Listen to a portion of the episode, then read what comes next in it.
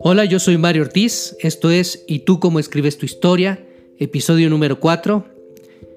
Déjame contarte que un estudio de Mercer del año 2020 titulado Cuando las mujeres prosperan, los negocios prosperan, establece que la exigencia para lograr una mayor inclusión de mujeres en puestos de alta dirección ha tomado mucha relevancia entre miembros del Consejo de Administración, miembros de organizaciones de la sociedad civil y sin duda entre los empleados que buscan que la inclusión sea una realidad en la cultura de sus organizaciones. Porque cuando a las mujeres les va bien, a los negocios también les va mejor. También establece que un mayor número de empresas declara que han avanzado en acciones concretas para manejar la paridad entre hombres y mujeres en puestos de liderazgo. Sin embargo, existen aún muchas brechas importantes que hay que cerrar, por lo que los tomadores de decisiones tanto hombres y mujeres, necesitamos hacer un paso al frente para ubicar nuevos canales de comunicación, nuevas prácticas, pero sobre todo una actitud decisiva para abrir oportunidades para las mujeres que buscan crecer, pero que en muchas ocasiones se ven frenadas por una visión parcial del manejo de la diversidad y de la inclusión y por la forma en que pudieran estarse enfrentando al cumplimiento de los estereotipos sociales que tienen que ejercer. Miren, esta historia habla de Carolina, una mujer a la que yo conocí hace 11 años. Una profesional que después de 15 años de carrera y de matrimonio empezaba a tener desajustes serios en su vida. Esta historia se llama Hay que soltar para avanzar.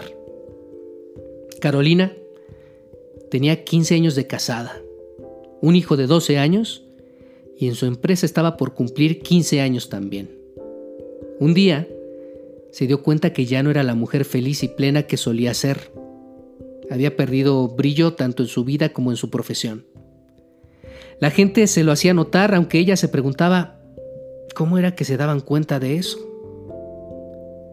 Bueno, Carolina había subido mucho de peso. A sus amigos casi no los frecuentaba y siempre encontraba el pretexto perfecto para no hacerlo. Con sus familiares era cortante en extremo y en su trabajo, ¿qué les digo? Aunque seguía cumpliendo, parecía haberse quedado rezagada. Ya no tenía la pasión que antes mostraba. ¿Qué pudo haberle pasado? Se preguntaba Pepe, su jefe. En verdad no entendía el cambio porque Carolina era cada vez más reservada con él. Lo que él sí notaba es que ella, aunque asistía físicamente a las juntas, ya no aportaba ideas como solía hacerlo.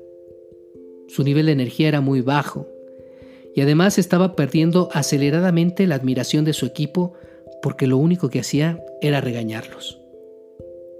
Antes era reconocida como una líder que desarrollaba a su gente. Pepe tenía claro que hacía un año Caro estaba en la línea de sucesión directa a su posición y que el equipo ejecutivo la reconocía por su talento y sus contribuciones. Lo que no estaba claro era qué tanto compromiso tenía para seguir adelante en sus ambiciones profesionales. Pepe estaba realmente preocupado y quería ayudarla. En ese momento recordó que precisamente el año pasado, Carolina le había compartido que las cosas en su casa no estaban muy bien. Su comunicación con su marido no era la mejor y además con su hijo adolescente ya no lograba entenderse y no podía controlarlo. En aquel tiempo, su jefe, no prestó mucha atención y solamente le dio palabras de aliento y le dijo que todo se resolvería de la mejor manera, que ya no se preocupara por eso y que se enfocara en su trabajo. Caro realmente se sentía muy presionada en su casa y en el trabajo, y lo que más quería era renunciar a todo. Estaba realmente en una situación que le generaba estrés, frustración, cansancio y apatía. ¿Por qué? La carga de los estereotipos sociales donde la mujer debe cumplir a la perfección con cada rol, sin duda es una carga pesada que muchas mujeres buscan sacar adelante diariamente. Su vida profesional implica entonces un gran sacrificio cuando se trata de avanzar en la vida corporativa. Lo he atestiguado muchas veces. Caro en aquel tiempo tenía 45 años y estaba muy cerca del siguiente gran paso. Pero no se sentía completa estaba sufriendo y no sabía cómo salir adelante de ese gran malestar. estaba también a punto de un quiebre mayor en su vida personal. Ella se repetía una y otra vez que cómo podía avanzar en su carrera si no lograba controlar su situación personal, y creía entonces que no sería capaz para seguir adelante. ¿Es esto algo que sucede en la vida corporativa? ¿Qué papel juega el hombre en el apoyo de mujeres ejecutivas como Carolina? ¿Qué pueden hacer otras mujeres para acompañarse en su proceso de crecimiento? ¿Qué pudo haber hecho el jefe y la organización? En la vida corporativa existe el gran reto para hombres y mujeres de vivir en balance. Y honestamente, no conozco a muchas personas que lo logren a plenitud simplemente porque lo decretan sino lo logran porque son conscientes del impacto de sus acciones en cada esfera que les toca vivir, con lo cual son más disciplinados en sus prioridades y en sus acciones.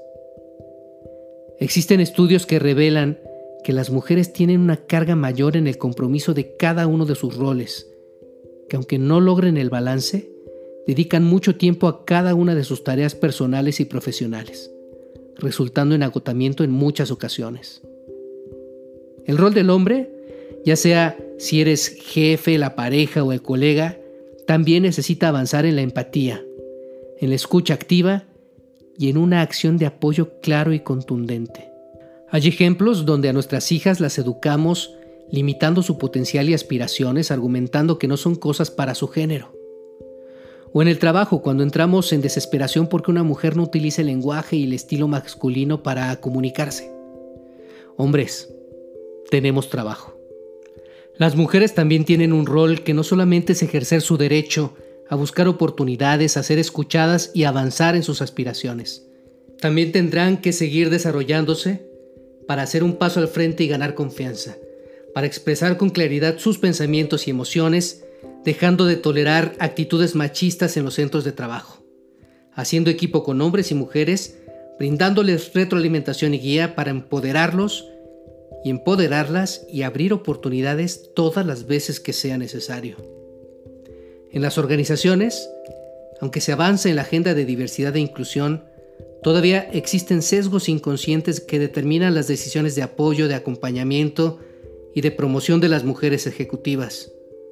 Estos sesgos deben atenderse hablando de ello con ejemplos, con ejercicios de empatía, no para ser paternalistas, sino para entender el momento de vida y las dificultades que eso representa para una mujer que ha demostrado por muchos años su alto nivel de desempeño y de contribuciones, y que por momentos puede padecer lo que Carolina padeció.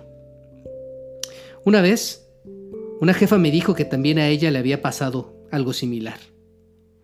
Y con mucho interés le pregunté, bueno, ¿te pasó? Ahora veo que disfrutas lo que haces y que tus hijas están bien y que aquí en la empresa también te va bien. ¿Qué hiciste? Cuéntame. Ella me dijo, Mario, yo aprendí una cosa que para mí es muy importante. Me di la oportunidad de no ser perfecta. Esa exigencia que nos ponemos todos los días de no fallar en nada. ¿Sabes?